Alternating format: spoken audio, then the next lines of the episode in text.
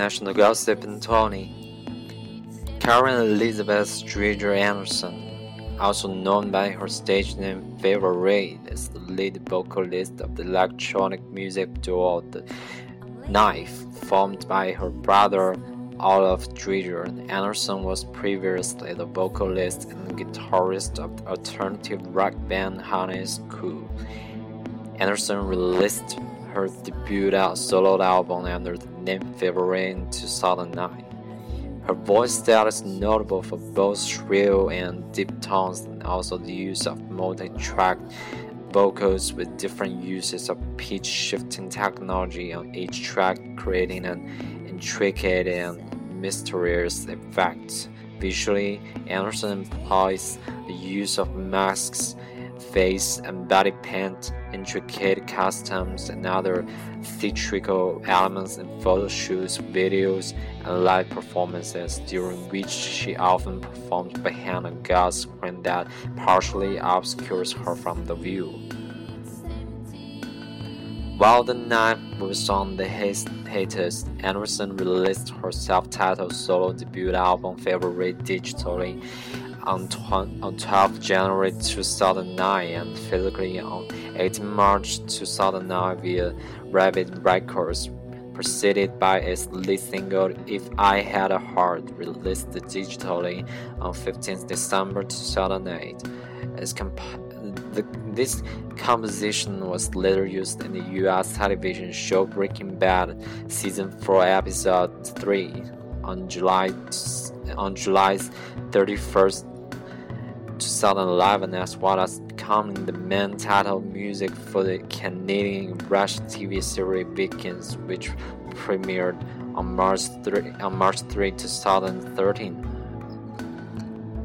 In 2009, Anderson composed the soundtrack to Dirty Diaries, a collection of feminist pornographic short films and a review of the collection's Swedish newspaper Smashlens Smashlands Poston described the soundtrack as appreciated to the film, though repeat, repetitive. Anderson performed at Philadelphia 2010 Coachella Festival and received positive reviews.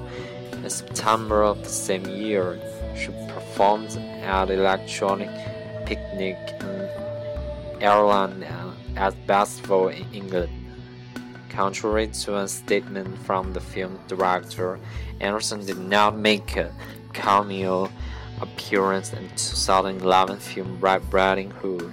However, the soundtrack features exclusive track The Wolf, which Anderson co-wrote with her band members as well as the Keep the Street Empty for Me, which is playing now.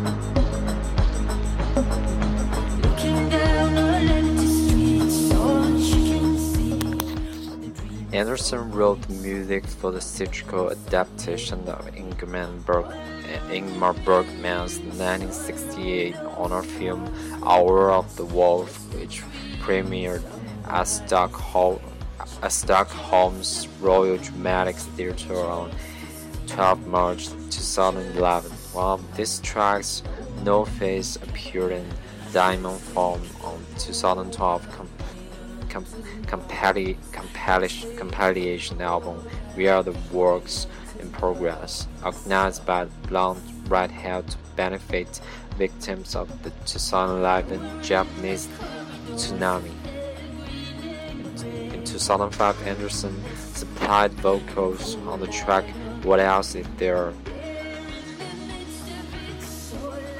She also appeared in the video for that single, but not as the vocalist who was portrayed by a model. In 2008, Anderson provided vocal for the DEUI song Slow from the album's Vantage Point album, from the band's album Vantage Point album. Anderson was featured on the track This Must Be It and Tricky Tricky Again by Rock Soap, appearing on their 2009 album Junior. Anderson was born on 7 April 1975 in Nacka, Sweden. While both Karen and Olive are hesitant to give interviews, Karen takes part in them more frequently than her brother. On occasions, they do consent to interviews, often stick to topics concerning their music influences and public image, avoiding talking about their personal lives. Anderson is married to Kent Peter Christian Anderson and has two children.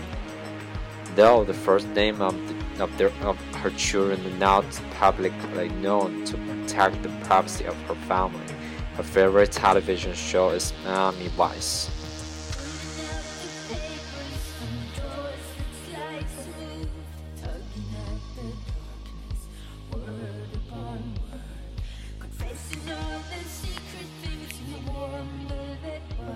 Well, after this song, Mercy Street, they're going to be the last song of the night named If I Had a Heart.